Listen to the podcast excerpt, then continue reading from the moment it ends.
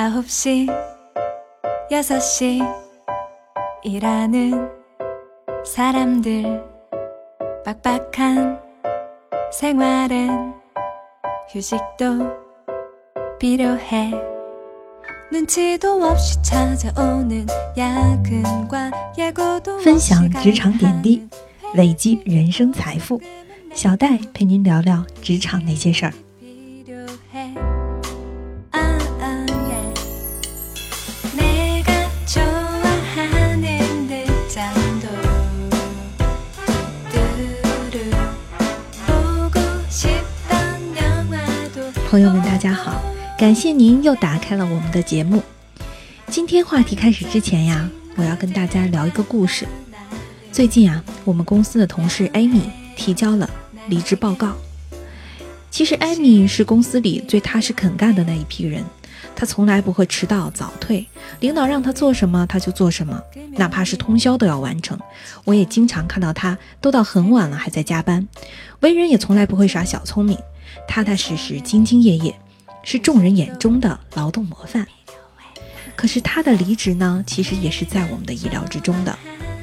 他来公司已经四年多了，一直都没有怎么涨薪，现在的薪水甚至还不如几个新毕业刚进公司的研究生小朋友。他很无奈的，也觉得自己很委屈。为什么一个劳模却得不到升职加薪的待遇呢？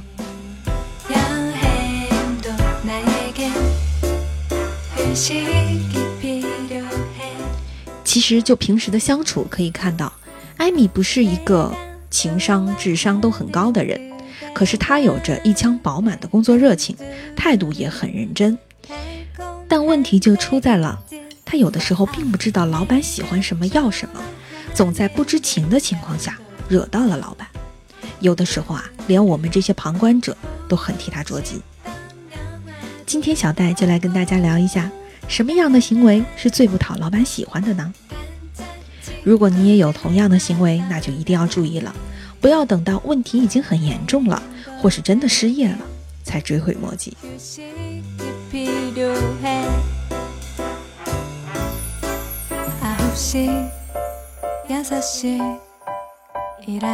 第一出现在领导面前只有问题却没有解决方案。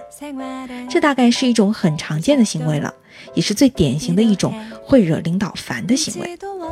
很多员工都觉得领导是很厉害的人你资历高经验丰富所以当我们遇到一些麻烦的问题的时候呢第一时间就会想去向老板寻求解决的方案。可是设想一下你的领导或者是老板每天都有很多的事情要处理，这个时候你不仅没有替他排忧解难，反而跑过来给他带来新的难题，还没有带来任何解决方案和想法，他会怎么想你呢？他会觉得给你的这份工资物有所值吗？你要知道，你的工作并不是给领导制造更多的问题，而是要尽可能的减少他的工作，来帮助他。所以啊，当你带着问题找到领导的时候呢，可以多想几个方案，带着你的问题和你的思考。比如，你可以说：“老板，我们的新产品用户反馈不太理想，普遍认为价格有些偏高。我觉得我们可不可以在营销上下一点功夫？比如搞一个促销活动，降低一下价格，或者我们也可以在宣传上改变一下策略，多多宣传我们产品的科技和卖点，让大家觉得物有所值。您觉得呢？当你带着这样的态度去找到老板时，不仅带了问题，还带了经过思考之后的两到三个解决方案，既能证明你有发现问题的能力，还能证明你有解决问题、思考问题的能力。也侧面反映了，也侧面反映出你有很积极的工作态度，这样才会得到老板的欣赏，这个时候即使领导没有采纳你任何一个方案，内心也会对你默默点头的。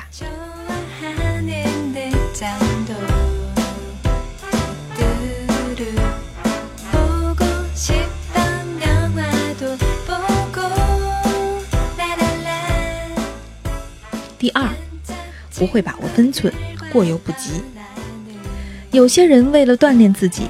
或是想显得自己超强的工作能力，总是想多做点工作。比如刚才我们提到的我的同事艾米，为了能掌握更多的技能，他总是自发的去做很多活儿。可是他又不会适当的把握分寸，有的时候一边要帮着领导面试招聘，一边又要做着采购和审算，到最后自己的本职工作要靠加班才能完成，还在细节上啊出了很多差错，让领导和同事头疼不已。其实你并不需要那么斜杠，像 Amy 这样啊，反倒有些本末倒置了。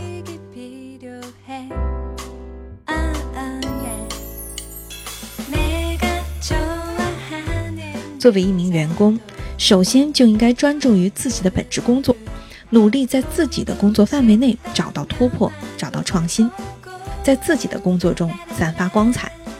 如果你过多的去干涉了别人的工作，并不能让你学到什么有用的技能，反而会引起同事或是领导的不满。倘若你真的对同事的工作有想法，也可以直接去和同事、领导分享一些建设性的意见呀。只是千万不要去直接的干涉。第三条，习惯性的给自己找些借口。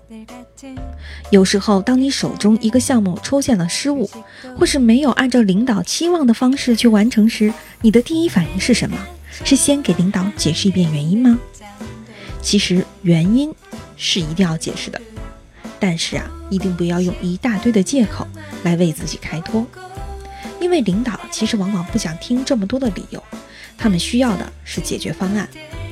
同样，在工作当中，别的事也不要总是习惯性的为自己找借口。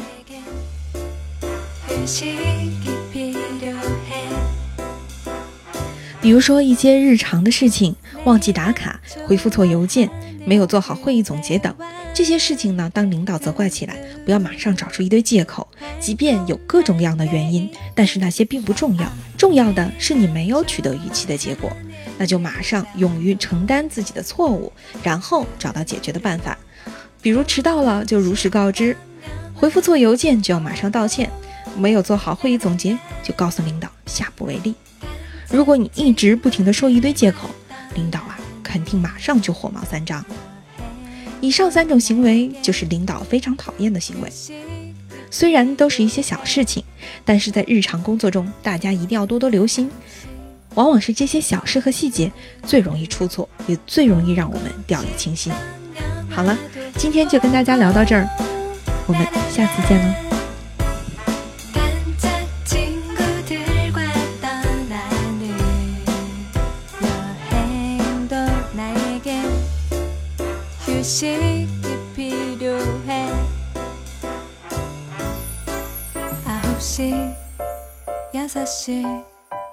이라는 사람들.